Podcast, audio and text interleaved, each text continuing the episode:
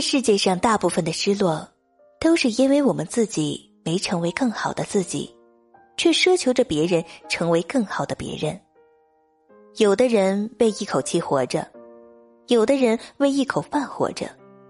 不要为了自己的一口饭让别人受气，也不要为了自己的一口气让别人吃不下饭。人生就那么短，不要为了成为别人喜欢的样子而委屈了自己。该开心时开心，想发泄就发泄，过好自己生活的第一件事，就是为自己而活。人生的温暖无处不在，陌生人的恩赐总会给我们莫名的感动。所谓一见如故，其实就是放下戒备，张开双臂。热情的接纳与你磁场一样的人。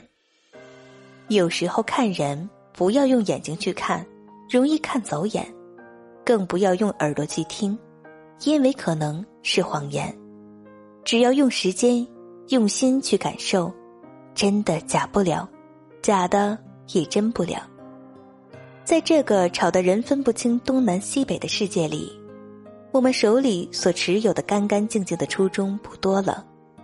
握好了，别丢了，明天还要赶很远的路。